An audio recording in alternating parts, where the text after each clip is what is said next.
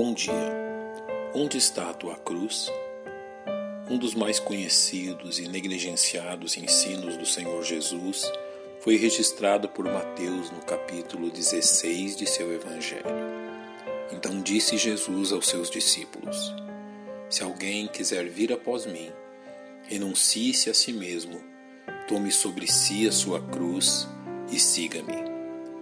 Você já percebeu como as pessoas têm dificuldade para entender o papel da cruz na salvação? O mesmo se deu com os judeus, que aguardavam um Messias que restauraria o reino a Israel, derrotando o Império Romano. A ideia que seu grande líder enfrentasse a morte de cruz era algo inconcebível. Os discípulos também enfrentaram grande dificuldade com a ideia que Jesus padeceria nas mãos dos anciãos judeus, seria morto e ressuscitaria ao terceiro dia. Ao ouvir tais palavras, Pedro repreendeu a Jesus: Senhor, tem compaixão de ti. De modo nenhum te acontecerá isso. Para eles, a cruz era um símbolo de morte, não da vida prometida por Jesus. E mesmo que a lei e os profetas testemunhassem da obra do Messias, a cruz era algo além da compreensão deles. Quando o apóstolo Paulo escreveu aos Coríntios, ele se referiu à cruz como escândalo para os judeus e loucura para os gregos. E para nós, o que representa a cruz a qual somos chamados a tomar? Em primeiro lugar, Jesus nos ensina que tomar a cruz é uma ação que deve ser repetida e reafirmada diariamente. E dizia a todos: Se alguém quer vir após mim, negue-se a si mesmo e tome cada dia sua cruz e siga-me. Isso é necessário porque este mundo jamais concederá trégua àqueles que ousam proclamar a salvação por meio da fé em Jesus Cristo. Jamais se engane imaginando que este mundo irá capitular de seu ódio e desprezo por Jesus Cristo e tudo que sua cruz representa. E isso inclui você.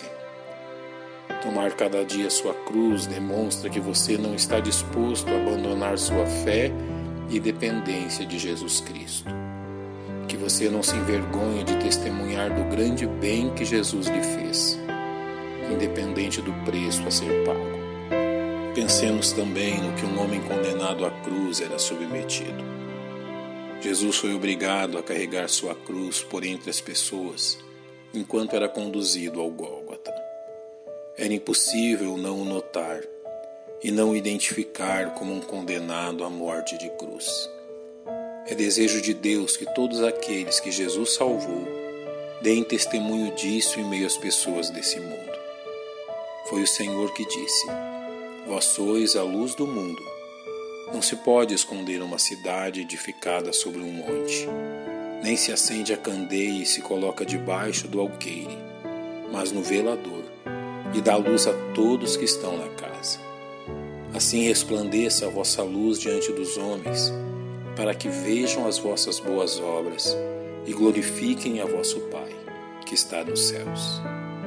Jesus não lhe deu uma cruz para que você a encubra dos olhos das pessoas, mas para que você a apresente sem temor. Finalmente, Jesus nos ensina que a cruz é o preço a ser pago por termos sido ligados a Ele.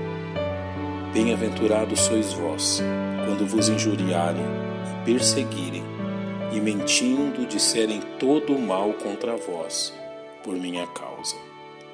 Este é o preço. A cruz que carregamos sobre nossos ombros enquanto peregrinamos por este mundo hostil. Esta cruz que nos faz perceber o cristianismo como algo real. Por isso, jamais se entristeça por tomar sua cruz e seguir ao Mestre. Não há privilégio maior que este para um cristão, porque a palavra da cruz é loucura para os que perecem mas para nós que somos salvos, é o poder de Deus. Nosso Deus e nosso Pai, te louvamos por Jesus Cristo, nosso Salvador. Te louvamos pelo seu amor demonstrado na cruz e agradecemos em seu nome. Amém. Um bom dia e que Deus lhe abençoe.